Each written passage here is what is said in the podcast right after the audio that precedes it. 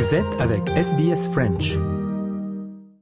Nous rendons hommage aux propriétaires traditionnels de la terre à partir de laquelle SBS French diffuse. Les peuples Kameraigal de la nation Guringai ainsi que leurs aînés passés et présents. Nous rendons hommage également à toutes les tribus et clans aborigènes ainsi que les insulaires du détroit de Torres auxquels nous diffusons. SBS, a world of difference. With SBS French on mobile, online and on radio. Vous êtes avec SBS French sur votre smartphone, en ligne et à la radio. Mesdames et messieurs, bonjour et bienvenue sur Radio SBS. Nous sommes le samedi 6 janvier et c'est notre première émission du week-end en cette nouvelle année 2024. Je m'appelle Grégory Pless et je vais vous accompagner pendant cette heure d'émission en français, au cours de laquelle on va mêler la culture à la politique. Nous vous proposons par exemple l'interview de la réalisatrice française Justine Triet. Son dernier film, Anatomie d'une chute, après avoir été récompensé par la Palme d'Or à Cannes l'année dernière, cartonne partout dans le monde. Il sera à l'affiche dans les cinémas australiens à partir du 25 janvier. En attendant, si vous êtes à Sydney, courez au Jardin botanique où pendant tout le mois de janvier, vous pouvez assister à des représentations de Wind in the Willows, Le vent dans les saules en français, un classique du romancier écossais Kenneth Graham.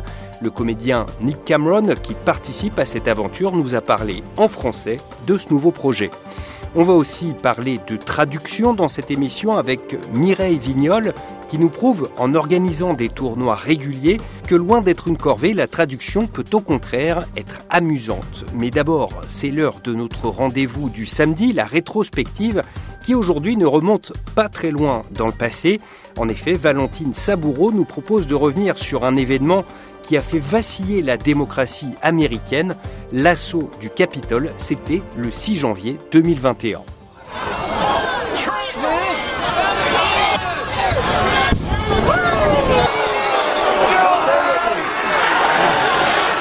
C'était un mercredi à Washington, une journée pleine de promesses qui aurait dû voir valider les résultats des élections américaines et l'arrivée au pouvoir de Joe Biden. Mais rien ne s'est passé comme prévu. Remontés contre la défaite de leur champion, électrisés par des discours va-t-en-guerre, plusieurs centaines de supporters pro-Trump envahissent le Capitole, offrant au monde des scènes de chaos, de pillage et de violences rares. Nous sommes le 6 janvier 2021 et c'est, selon les termes de Joe Biden, notre démocratie qui est attaquée. Les électeurs américains s'étaient pourtant prononcés clairement. 7 millions de voix d'avance pour Joe Biden, 306 grands électeurs contre 232. Pas de quoi offrir un terreau favorable à la contestation ou même à un recours. Et pourtant, Donald Trump ne cesse de dénoncer les résultats, d'évoquer des faits de fraude et de pointer une élection truquée, une élection volée. Il est déterminé et virulent. All of us here today do not want to see our election victory stolen by emboldened radical left Democrats, which is what they're doing, and stolen by the fake news media. That's what they've done and what they're doing. We will never give up. We will never concede. It doesn't happen. You don't concede when there's theft involved. Face à ces mots et au discours enflammé de Rudy Giuliani, ancien maire de New York, de Mo Brooks, représentant de l'Alabama, et des fils de Donald Trump, les manifestants réunis près de la Maison Blanche le 6 janvier 2021 s'élancent vers le Capitole qui abrite le Sénat et la Chambre des représentants.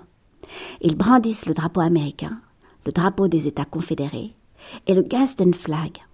Ils sont équipés de masques à gaz, de battes, de baseball, de matériel d'escalade.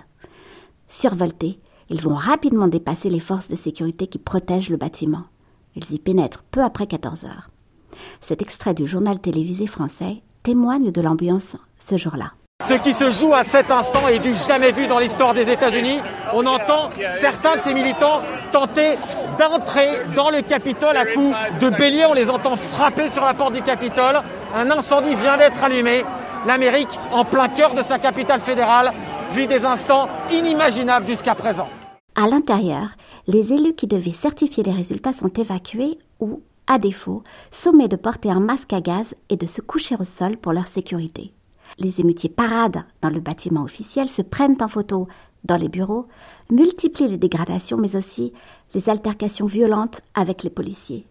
De nombreux posts sont publiés sur les réseaux sociaux. En parallèle, les appels au calme se multiplient et même Donald Trump finit par tweeter à 15h13. Je demande à tout le monde au Capitole américain de rester pacifique. Pas de violence. N'oubliez pas que nous sommes le parti de la loi et de l'ordre. Respectez la loi et nos grands hommes et femmes en bleu. Je vous remercie. Il aurait cependant attendu d'être poussé à ce geste, et des conseillers ont par la suite indiqué qu'il était enthousiaste devant les premières images de l'assaut. De son côté, Joe Biden aussi fait une déclaration. At this hour, our democracy is under an unprecedented assault, unlike anything we've seen in modern times. An assault on the citadel of liberty, the capital itself. That democracy is fragile, and to preserve it requires people of goodwill, Finalement, la garde nationale arrive en renfort. Le premier bilan fait état d'une femme tuée et trois autres personnes décédées. La police a déjà procédé à 52 interpellations, mais bien d'autres viendront par la suite. Le bâtiment est sécurisé vers 20 heures et la séance peut reprendre. Aux toutes premières heures du 7 janvier, Joe Biden est déclaré élu. Le 20 janvier 2021, l'investiture du nouveau président se fait dans des conditions de sécurité drastiques, le public étant même remplacé par 200 000 drapeaux. L'enquête est toujours en cours, mais fin 2023, 950 personnes avaient déjà été arrêtées, poursuivies pour intrusion illégale, port d'armes non autorisées, sédition ou complot. Mélange de suprémacistes blancs, complotistes et anti-Black Lives Matter, soutien inconditionnel de Trump, il compte aussi quelques élus, et même le guitariste de heavy metal Young Schaffer et le champion olympique de natation Clit Keller. Donald Trump lui-même fait également l'objet de plusieurs procédures. Le 19 décembre 2023, la Cour suprême du Colorado l'a d'ailleurs déclaré inéligible pour la présidentielle de 2024 pour son implication dans cet assaut du Capitole. La réaction des partisans de l'ancien président ne s'est pas fait attendre. CBS News. A report by a nonpartisan research group, Advanced Democracy, found threatening posts calling for violence or the arrest of the justices. Other messages urged followers to stock up on weapons and ammunition and urge civil war. La situation reste donc très incertaine pour le candidat, cela alors même que les primaires commencent le 15 janvier. Aux États-Unis, les élections de 2024 vont devoir se dérouler sous haute surveillance.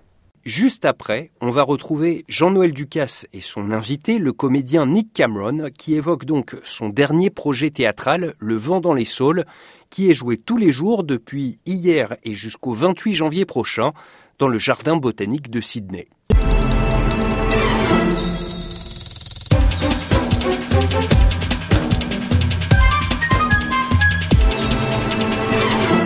A le plaisir d'avoir Nick euh, Cameron euh, sur les ondes de Radio SBS. Bonjour et bienvenue. Euh, merci bien, enchanté. et Nick, vous êtes euh, comédien, interprète, enseignant, animateur de théâtre et tout ça. Et vous allez faire partie du spectacle Win in the Willows, présenté au Botanic Gardens à Sydney. C'est à partir du 5 janvier prochain. Parlez-nous de ce spectacle. Euh, c'est un, livre euh, écrit par Kenneth Graham euh, vers pour 1890 à peu près. c'est une histoire qu'il a écrite pour ses enfants, son fils en fait. Qu'il il a dit une fois en entretien que c'était pour euh, enseigner son fils euh, du monde, euh, com comment il marche le monde. C'est une histoire plein d'animaux, les animaux qui, qui vont en aventure. Et le spectacle Wind in the Willows au Botanic Garden, au jardin de, de Sydney, c'est une, une, une, reprise ou une adaptation de cette histoire on fait avec plein de musique euh, populaire. Euh, c'est une comédie, on, on, aime bien faire rire les, les enfants et les adultes euh, euh, autant. Et euh, moi, j'ai fait la pièce, c'est ma, ma huitième année. Euh, en- en- je- j'ai pris le, le même rôle qui est, on l'appelle Head Chief Rabbit. C'est un lapin, euh, un lapin blanc. Je suis français. J'ai, euh, le lapin, il, a, il était français depuis la première fois que, que je l'ai fait. Euh, ça, ça donne un peu de, un peu de la classe européenne à la pièce, moi je dirais. Et euh, il est très, euh, il est très caricature. Euh, il y a beaucoup de comédies physicales, Ouais. euh, euh, beaucoup de, en, ang- en anglais on dit clowning, Mhm. dans le, la tradition européenne de, des clowns. Et, et moi, j'aime bien, je suis un, un, un acteur euh, physical, j'aime bien les, les, les rôles très euh, plein physique. Et euh, oui, c'est pour ça que je reviens, mais au- aussi l'année là, euh, 2023, oh, 24, euh, je vais faire le Wind and Waves avec ma fille qui a 8 ans. Elle s'appelle Juniper Ouais. et elle va prendre le rôle de Portley, un petit, euh, en fait, je, je sais pas, je sais pas comment dire otter, l'animal euh, otter. Et euh, cette année-là, on, on fait les deux euh, en même temps. Et alors, ça va être un grand plaisir faire avec euh, ma fille. Il y a plusieurs personnages sur scène. Oui, oui. euh, Il y a Monsieur Bagère. Je vais faire un petit euh, franglais là. Euh, Monsieur Bagère, qui est le, le vieux monsieur euh, de la pièce. Il y a le lapin, il y a le, le, le vilain ou le euh, anti euh, antagoniste, euh, Weasel, qui est orange. Il y a Molly, euh, qui vient de sortir de son trou euh, dans le jardin. Euh, il y a Ratty. qui- euh, alors, il y a au moins sept, sept personnages euh, dans, dans la pièce. Il y a plein de couleurs, plein de mouvements. Euh, c'est une pièce de promenade.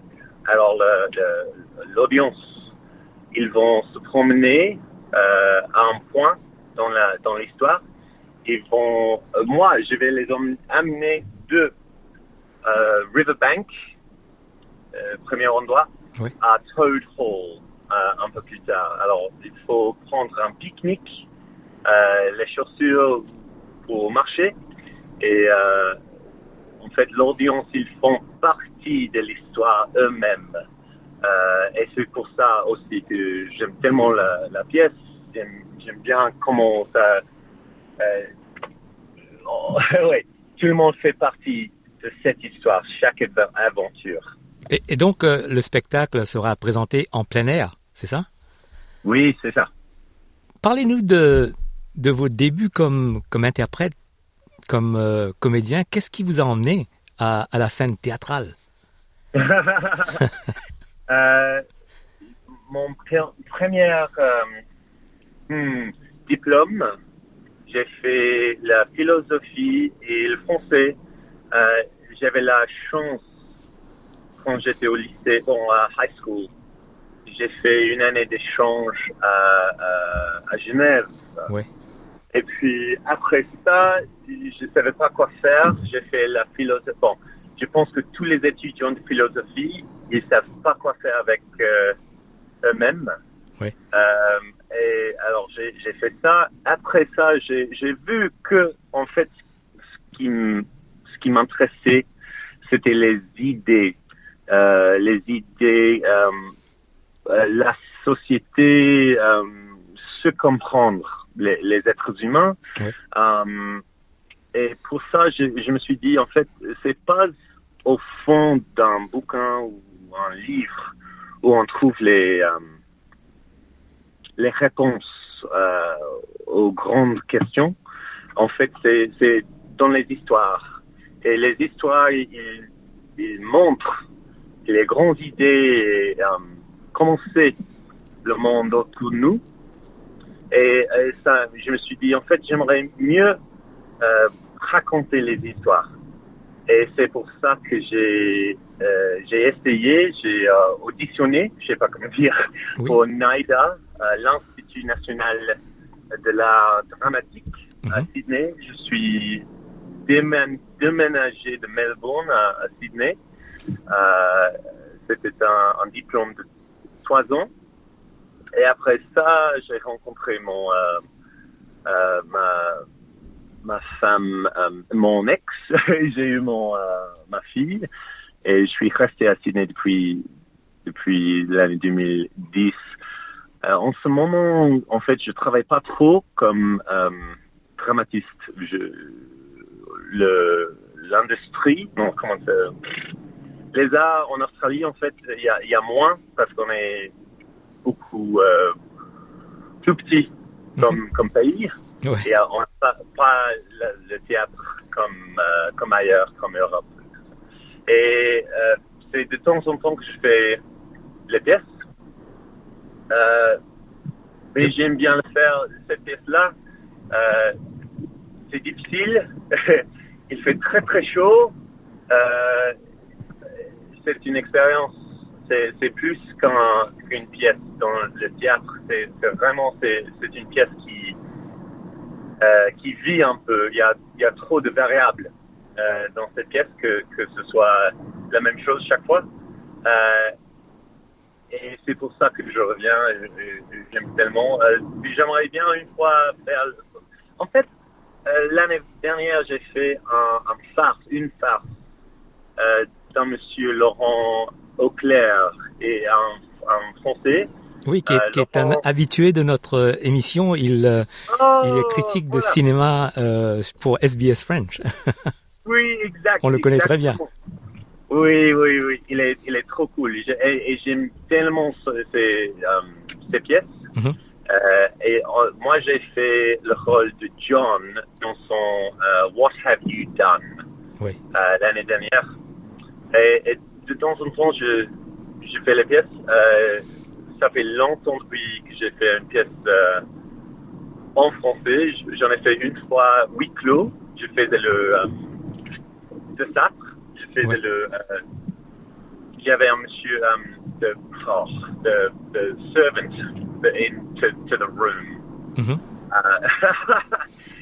But uh, Et, et- et maintenant, et je vois aussi que, que vous enseignez l'art dramatique à NIDA. Vous, vous enseignez aussi le français aux élèves euh, du secondaire, c'est ça? Oui, je fais euh, en fait, je, je suis tu, tu, euh, tutor. Je, je, Oui. je, suis, un- je suis en aide aux étudiants de, de français HFC. Year 12. ça fait Year 12, ouais, voilà. Ça fait, on peut entendre que ça fait, bon, un grand temps depuis que j'ai parlé avec quelqu'un en français et, euh, ma sœur, elle parle un peu. Mhm. Et euh, ce Noël, j'ai dit, est-ce qu'on peut parler juste euh, entre nous un petit peu? Et on n'a pas du temps parce que c'était absolument bordel chez nous, chez ma maman. il y avait trop de monde, plein de choses à faire. Mais oui, de temps en temps, je, j'en- j'enseigne le français. Pas en ce moment, je- j'enseigne le tram pour NIDA. Oui. Euh, en ce moment, aujourd'hui, dans, la- dans la voiture, en fait, je- j'enseignais ma fille qui est derrière moi. Qui apprend le français? Oui, oui, oui. Maintenant, c'est un petit cours de français, mais euh, je pense qu'elle dort maintenant. Ah, d'accord. Oui. Et, et vous travaillez aussi avec des personnes avec un handicap, c'est ça? Oui, c'est ça. Euh, il y avait une, euh, un ensemble qui s'appelle Midnight Feast, Mhm. euh, qui est qui euh, à, Na- à Naida, on, utilise les, les, les, chambres, les, les salles à Naida. Euh, C'était pour les, les artistes, les acteurs, les dramatistes euh, qui vivent avec un handicap. Euh, euh, tous les étudiants là, ils font plein de films, plein de TV, mais c'était une communauté de d'artistes qui vit avec un handicap, euh, qui voulaient s'entraîner ensemble chaque, chaque semaine. Alors moi, j'étais enseignant pour, pour cet ensemble-là. je fais aussi avec un groupe qui s'appelle Up and Over, un, un, merveille de groupe. Oui. Up, Up and Over, il, avec la communauté, on offre des, vacances, euh, trips, euh, les petits voyages, euh, les petits spectacles, plein de choses juste pour la communauté de sortir, se sentir, faire partie de la communauté plus grande. Et, ouais, j'aime, j'aime beaucoup ce devoir. j'aime bien travailler pour eux. Euh, dans tout ce que je fais, j'aime bien voir le, le, bien qui vient de mes devoirs. et, moi, j'aime bien que ce soit plus ou moins immédiat. j'aime bien voir les, les, sourires et les gens. Euh, euh, oui. Quel est le message que vous auriez aux jeunes qui nous écoutent pour venir voir Win in the Willows oh. à Sydney à partir du 5 janvier? Mes amis, si vous êtes francophone, il faut venir euh, me voir pour me dire si mon français, en fait, ça, ça sonne comme le, vrai français. Moi, j'aime bien si, euh, si vous pouvez euh, me dire, oh, en fait, quand tu dis cela, quand tu dis cela, c'est pas vrai, on, on dit ce qu'ils disent, comme ça. et si vous, vous venez avec votre famille, vous avez vous allez avoir un très bon temps. Il y a quelque chose pour tout le monde. Euh, moi, je dirais que c'est très, très rigolo. C'est pas pour les petits, c'est pas pour les grands, c'est pour tout le monde. Euh, vous allez marcher, vous allez aventurer, vous allez manger. Euh, il faut amener quelque chose bien à manger et à boire. Mais le, le crème solaire, s'il vous plaît, tout le monde, soyez les bienvenus. Viens voir les animaux dans le jardin botanique euh, cette, euh, euh, ce janvier. Et j'aimerais bien vous voir là. Nick Cameron, merci d'avoir été avec nous sur SBS en français et meilleurs voeux pour les prochains projets en, en 2024 également. Merci Jean-Noël, merci bien.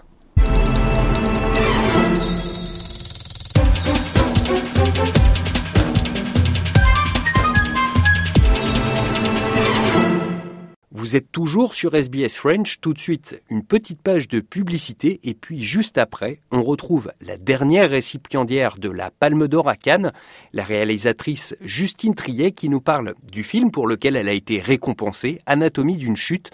Il sortira au cinéma en Australie le 25 janvier prochain. Vous écoutez le français sur Radio SBS. Bonjour à toutes et à tous. Aujourd'hui, nous avons euh, l'immense honneur d'avoir avec nous la réalisatrice Justine Triet. Bonjour. Bonjour. Alors, euh, votre dernier film qui a été euh, récompensé par la Palme d'Or à Cannes et par le prix du public au Festival du film de Sydney sort ici en Australie le 25 janvier prochain. la Palme d'Or à Cannes, est-ce que ça a changé quelque chose à votre carrière qui était déjà plus que bien entamée? C'est vrai que c'est difficile de savoir exactement maintenant ce que ça change parce que euh, je n'ai pas refait un nouveau film. Mais disons que ma vie a beaucoup changé, oui, depuis euh, la Palme d'Or, parce que je ne fais que de voyager, de faire de la promotion pour euh, Anatomie. du coup, oui, c'est une chance extraordinaire pour les films, pour, pour ce film-là, d'être exposé de cette façon-là. Et moi, évidemment, une chance extraordinaire d'avoir la possibilité d'être, euh, comment dire, vu par autant de monde, c'est quelque chose de très chanceux. Hein. Ce film, donc, euh, en gros, il raconte euh, le procès d'une femme, une romancière à succès, qui est accusée d'avoir peut-être tué son mari, qu'on a retrouvé mort, a priori, après une chute depuis la fenêtre d'un chalet en montagne. Pourquoi, à votre avis, ce film il a euh, suscité un, tel engouement et qu'est-ce que vous avez essayé de, raconter à travers euh, ce, procès, enfin ce film euh Je pense que ce qui a vraiment attrapé un peu les, les, spectateurs, j'ai l'impression que c'est plus la dimension du couple et en fait de la façon dont vraiment le film va aller disséquer en fait une relation amoureuse et essayer de comprendre en fait la part un peu obscure de, ce couple-là. et puis d'aller vraiment essayer aussi de, de regarder ce que c'est que les rapports hommes-femmes en fait, c'est-à-dire la, le fait que euh, ce couple-là en plus particulier où la femme peut-être a une position euh, plus dominante en fait que l'homme, ce qui est plus rare dans la vie euh, courante, on va dire. Je pense que ça, c'est des choses qui ont touché les gens. Les gens parlent beaucoup de leur vie quand je vais montrer le film dans des différents pays.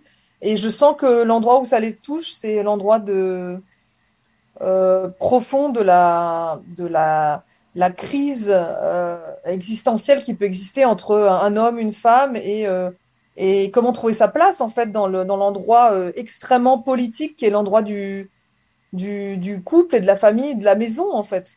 Je pense que Anatomie est un film, c'est un, film de plus qui est un film vraiment de, maison, c'est-à-dire vraiment on pénètre dans une maison et on essaye de, on essaye de, de comprendre comment la logique en fait de, cette maison et, en l'occurrence pour ce film, pourquoi ça n'a pas euh, fonctionné. Ouais, en tout cas, personnellement, je suis vraiment euh, rentré dedans à, à 100%. J'ai euh, j'ai adoré le film. J'ai vu quelques-uns de vos précédents films également, Sibyl et Victoria. Et, et dans euh, Victoria, si je me trompe pas, euh, il y a aussi euh, une bonne partie de l'intrigue qui se déroule dans un tribunal. Est-ce que c'est un lieu qui vous intrigue, qui vous attire particulièrement? C'est vrai que il y a un côté déjà théâtre dans les, les salles d'audience. Est-ce que c'est quelque chose qui qui fait que votre cinéma se porte sur ce genre de d'endroit?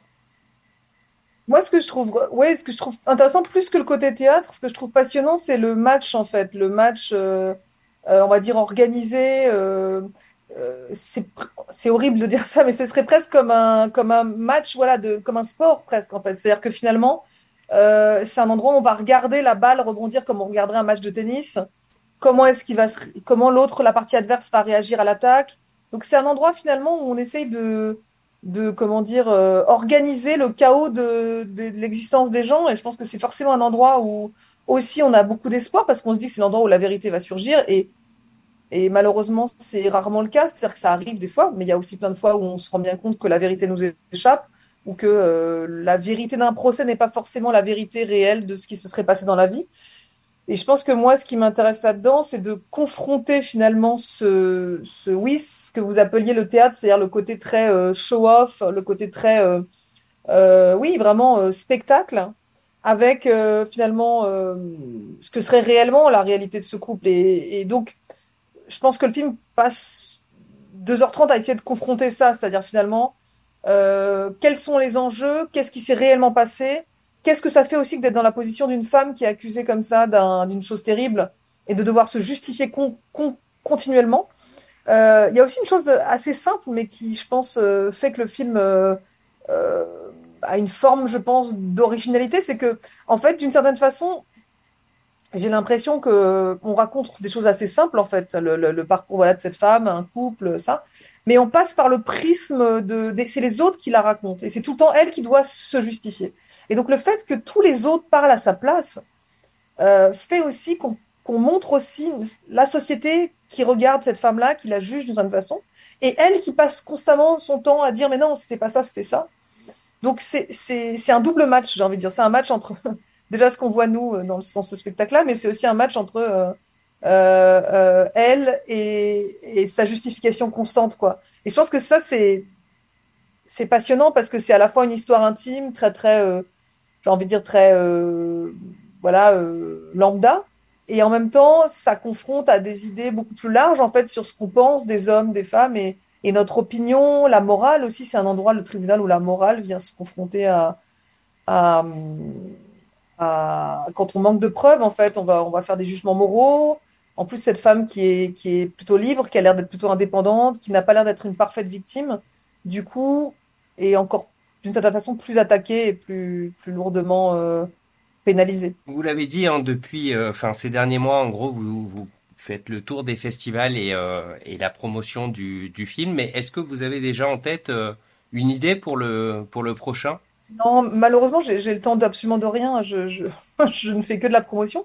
Mais par contre, euh, j'ai quelques idées embryonnaires, mais je, peut pas du tout en parler ici. Hein. Bon, ben merci beaucoup Justine Triet et ben, bon courage pour le, le reste de la promotion. Merci encore. Au revoir. Au revoir.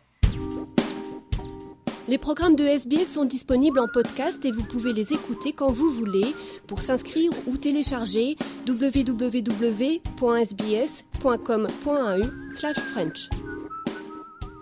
À un peu moins de trois semaines de Australia Day, je vous propose de parler aujourd'hui d'un fait sans doute unique à l'Australie, à savoir le fait que le jour de la fête nationale, qui a donc lieu le 26 janvier, loin de rassembler, est au contraire très controversé. Alors pour faire le point sur cette question épineuse, Thomas Mercier est allé interroger plusieurs experts. Je vous propose de les écouter.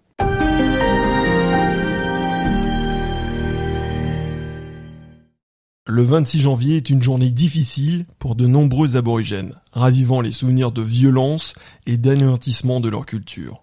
Pour certains, Australia est un jour de fête. Pour beaucoup, c'est le jour où ils deviennent officiellement australiens, alors que de nombreuses cérémonies de citoyenneté sont organisées à travers le pays. Mais chaque année, des voix s'élèvent de plus en plus fortes pour demander la modification de cette date. SBS est allé à la rencontre de nombreux experts pour examiner pourquoi il serait positif pour les Australiens immigrés de s'allier aux Australiens aborigènes. Tout particulièrement un jour comme le 26 janvier. Gavin Summers est un chanteur et auteur-compositeur aborigène.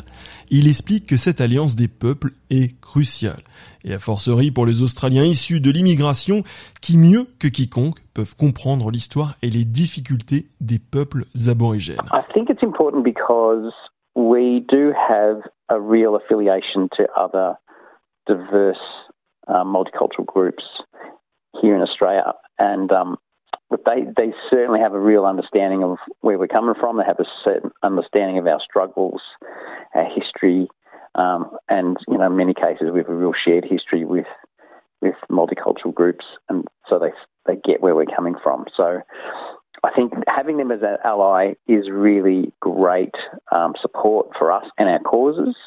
Um, but having any allies as well is is is important too, because I think you know for us um, as Aboriginal people, it's it's what people need to recognise that we are Australia's first peoples, and and we, you know, we we have a place here that's central. Angelica Panopoulos, maire de la commune de Merrybeck, voit également de nombreuses similarités dans l'histoire des aborigènes et des insulaires du détroit de Torres et celle des migrants. I think that at its core it's about human rights and it's about empathy and it's about looking out for one another as people.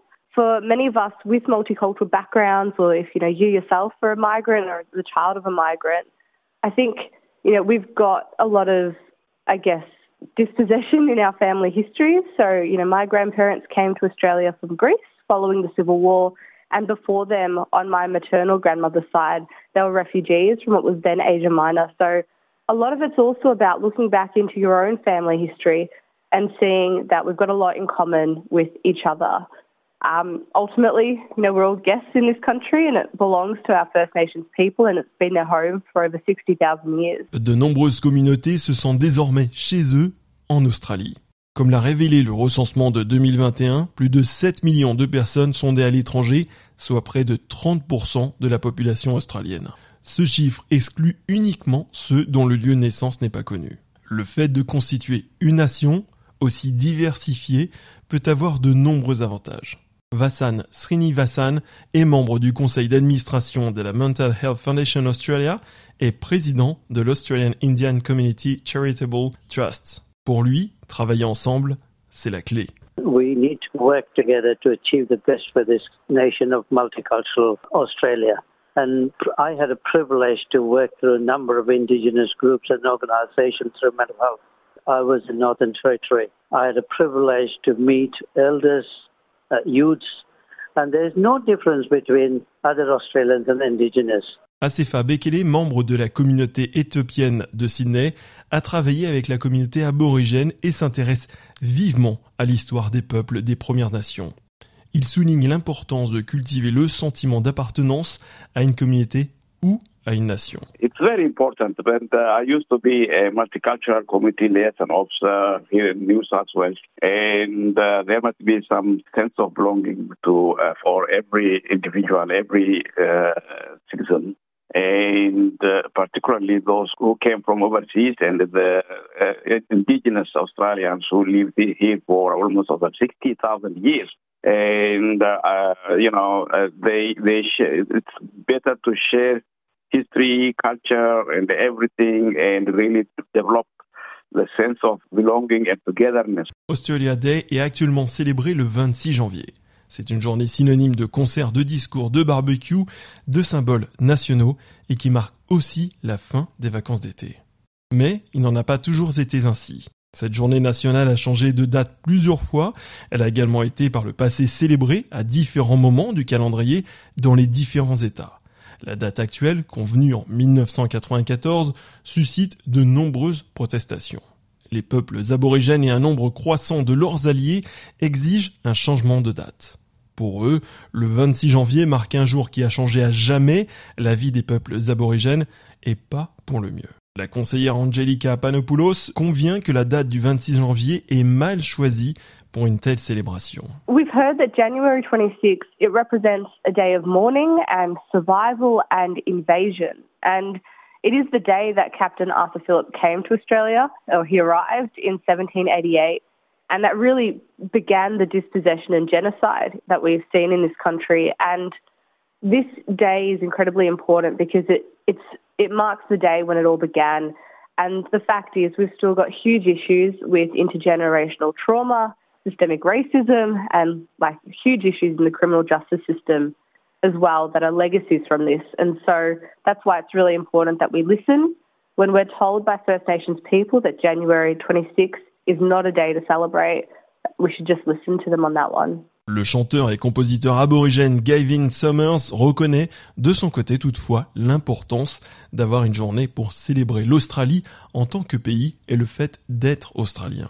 Il a dit que cependant qu'il doit s'agir d'une date à laquelle chacun peut s'identifier. It's really important on January 26 because it's a real day of identity for Australia. Um, for us as Aboriginal people, it is it's a conflicting day because you know we do want to celebrate being part of Australia's identity. We you know we are in the fabric of that, but the date is wrong. It is just completely wrong, and you know we need to be able to have a date that we can celebrate proudly, um, alongside you know our allies who are other multicultural um, groups who live here too.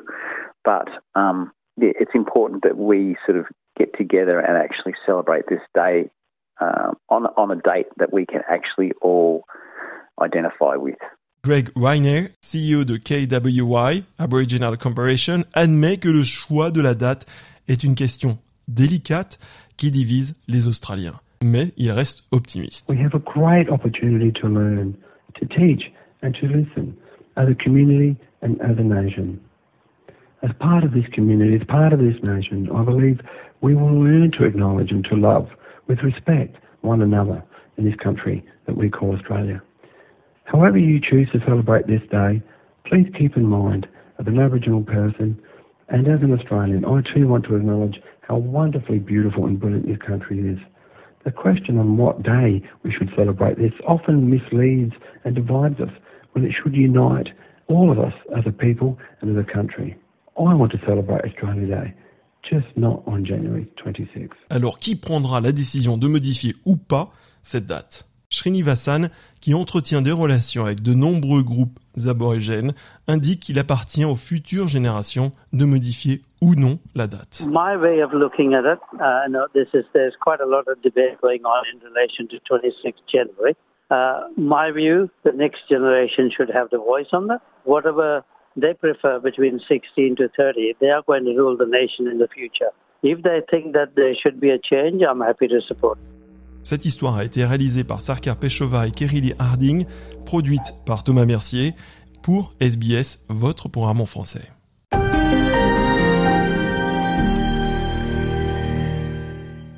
Pour terminer maintenant notre émission, je vous propose de découvrir un chef restaurateur, Marc Kuzma, ou en fait plutôt son alter ego Claire de Lune, qui est son nom de drag queen. Vous écoutez le français sur Radio SPS. Nous recevons aujourd'hui sur euh, Radio SBS Marc Kuzma. Alors Marc est chef cuisinier à Sydney, il est le patron du restaurant Claire's Kitchen. Mais pourtant aujourd'hui on ne va pas parler euh, de gastronomie. Enfin Marc, vous pouvez si vous voulez nous parler cuisine, mais c'est pas vraiment de ça euh, qu'on va parler. Déjà merci beaucoup d'avoir accepté notre invitation et bonjour. Bonjour, je suis très content d'être avec vous aujourd'hui. Marc, vous allez surprendre nos auditeurs parce que donc vous êtes chef, chef cuisinier euh, du restaurant Claire's Kitchen. Vous êtes restaurateur bien sûr. Vous êtes un ancien directeur de boîte de nuit. Vous avez dirigé euh, Slide pendant 14 ans. Vous avez arrêté justement pour ouvrir euh, Claire's Kitchen. Certaines personnes vous connaissent même physiquement puisque vous êtes également une personnalité de télévision et vous êtes Marc, drag queen, drag performer. Vous avez une alter ego, elle s'appelle Claire de Lune. Alors là, on fait l'interview avec qui? Est-ce qu'on est avec Marc ou est-ce qu'on est avec Claire? On est avec Marc, mais Claire n'est jamais très loin. Alors comment ça se passe? Est-ce que c'est deux personnalités? Est-ce que Claire c'est vraiment juste du spectacle? Oui, bien sûr. Ouais. Claire c'est c'est plus le spectacle, comme vous dites, ouais. Mais enfin, du fait que j'ai appelé le restaurant Claire's Kitchen, euh, Claire est toujours euh, à côté de moi au restaurant. Les gens euh, demandent de temps en temps aussi euh, si Claire va faire une, euh, une visite et elle fait des visites trois, quatre fois par an. En général au 14 juillet, Melbourne Cap, le premier de l'an. Et aussi, bien sûr, pendant la saison du Mardi Gras, du fait que le restaurant est à Oxford Street, où le Sydney Gay Lesbian Mardi Gras se passe. Est-ce que justement c'est tout à fait volontaire de votre part d'avoir ouvert ce restaurant à Oxford Street? Est-ce que c'est dans cette rue que vous sentez quand même beaucoup plus de liberté euh, d'être soi-même et de tolérance, voire de bienveillance vis-à-vis de votre clientèle? Bien sûr, ça fait 44 ans que je suis en Australie et pratiquement toute ma vie professionnelle s'est passée autour d'Oxford Street, soit euh, dans les, les, les bars, les boîtes de nuit, les restaurants. Euh, j'ai toujours eu un business autour de d'Oxford Street. C'est là où je me sens probablement plus à l'aise. Ça fait 30 ans que, que, que, vous êtes professionnel de différents métiers qu'on a cités en, en début d'interview. Est-ce que vous avez toujours euh, eu cet alter ego Claire ou est-ce que c'est venu plus tard dans votre carrière? Non, beaucoup plus tard. Claire est née euh, dans les années 86.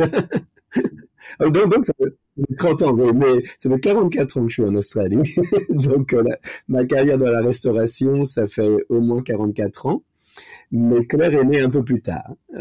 Vous êtes venu en Australie pour des raisons totalement différentes et ensuite Claire est arrivée ou au contraire vous êtes venu en Australie parce que vous sentez cette différence? Ça rejoint un petit peu mon autre question. Est-ce que vous avez senti en Australie cette différence entre la tolérance et la bienveillance par rapport à la France?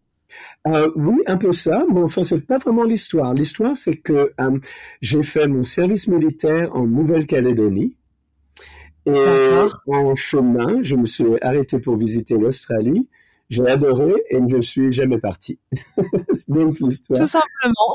Voilà, tout simplement. Et bien sûr, euh, j'ai trouvé que l'Australie m'allait très bien. Comme vous dites, à l'époque, surtout à l'époque, maintenant, bon, ça, a changé bien sûr en France, mais à l'époque, l'Australie était un peu plus libre que la France, donc je me suis senti un peu plus à l'aise ici qu'en France. Et sur vos 30 ans de carrière, est-ce que c'est Claire's Kitchen, votre moment fort ou est-ce que d'autres choses vous ont marqué durant ces 30 dernières années? Euh, Moi, je crois que mon moment fort, ça a commencé vraiment quand j'ai quand, j'ai fait la télévision. J'étais le chef sur un programme de télévision sur la chaîne 9 euh, de Carrie Ann Kennedy. Et pendant deux ans, tous les, euh, tous les, tous les 15 jours, je faisais une leçon de cuisine en drague. Donc, euh, on parle des années 98, euh, donc assez un peu avant, comment avant avant mon temps quoi avant que tout que tout se passe. Maintenant drag c'est un peu plus à la mode avec RuPaul Drag Race même en France d'ailleurs ils ont RuPaul Drag Race qui se passe très très bien. Mais à l'époque j'étais un peu un innovateur Et est-ce que quand vous êtes dans la rue en tant que Claire de Lune, les gens vous reconnaissent? Euh, oui, maintenant, oui, surtout après le restaurant. Moi, bon, bah, ça fait 12 ans que maintenant que le restaurant est ouvert et que tout le monde euh, connaît Claire's Kitchen et tout le monde connaît Claire de Lune. Donc, euh, bien sûr. Et en plus, dans la communauté euh, d'Oxford Street, la communauté gay lesbienne, transgender, je suis assez connu. J'ai fait beaucoup d'œuvres caritatives. Je suis reconnu, bien sûr, ouais. Justement, je voulais vous demander, vous êtes très actif dans les communautés euh, LGBT. Est-ce que vous voyez une évolution? Est-ce que ça va dans le bon sens ou est-ce que selon vous, il y a encore beaucoup de chemin à parcourir? Il y a toujours du chemin à parcourir, mais bien sûr, si vous, si vous considérez que je suis arrivé en 1979, l'année après le premier Mardi Gras, qui était pas vraiment une célébration, mais plus une, une marche euh, politique à cette époque, euh, bien sûr, ça a changé. Tout est, tout est mieux. Mais il y a toujours beaucoup de travail. Est-ce que le restaurant a déjà été euh, la cible d'attaque? Non, jamais. Non, non, non, on est très bien respecté. Les gens nous aiment beaucoup. Euh, on a une clientèle très ouverte, très, très mélangée, une clientèle très, très mélangée, mais très ouverte, euh, qui accepte tout. Du fait que nous sommes euh, au milieu d'Oxford Street, bien sûr, ça aide, mais franchement, non. moi, personnellement, je n'ai jamais eu de problème, mais, mais je connais des gens qui ont eu des problèmes, bien sûr. Est-ce que vous avez des projets à venir ou est-ce que là vous voulez vous concentrer uniquement sur Claire's Kitchen? Un petit peu de changement qui va qui va se passer peut-être dans dans un an, un an ou deux. Je commence à me faire un petit peu vieux et la retraite commence un peu à, à être à, à l'horizon. La retraite est à l'horizon. J'ai euh, comment? Un partenaire qui habite à Bali et j'ai ah. adopté deux enfants à Bali et j'aimerais bien passer un petit peu plus de temps avec eux. Ben alors justement, est-ce que si vous partez à la retraite, vous emportez Claire's Kitchen avec vous dans le sens où vous fermez le restaurant parce que vous êtes l'âme de ce restaurant, ou est-ce que vous envisageriez de vendre? Um, Je ne crois pas que c'est un, un, un, business qu'on peut vendre, du fait que c'est assez basé sur euh, ma personnalité et la personnalité de mon business partner, Valentin Pellet.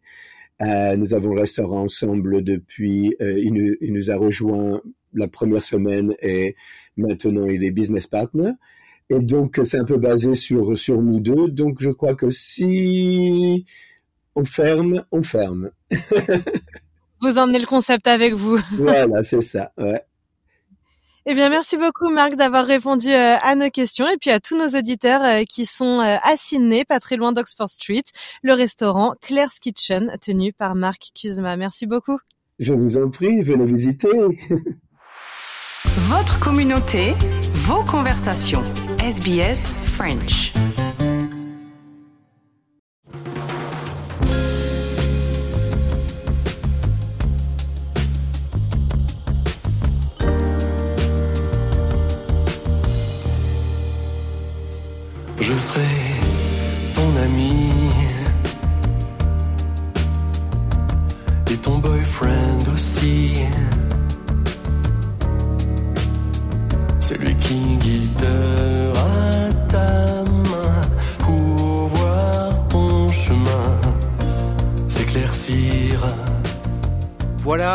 SBS en français, c'est fini pour aujourd'hui. On se quitte avec la voix suave d'Étienne Dao et ce morceau intitulé Boyfriend. Je vous rappelle que vous pouvez écouter tous nos reportages, nos interviews et nos émissions en podcast sur votre application audio préférée. Et pour être sûr de ne rien manquer, n'hésitez pas à vous abonner à notre chaîne SBS French. Je vous souhaite à toutes et à tous une excellente après-midi et pour les plus motivés, eh bien on se retrouve dès demain dimanche à 13h pour une nouvelle émission.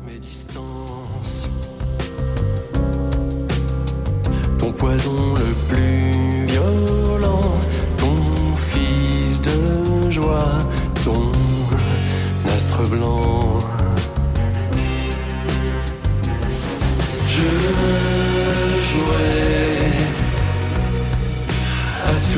tous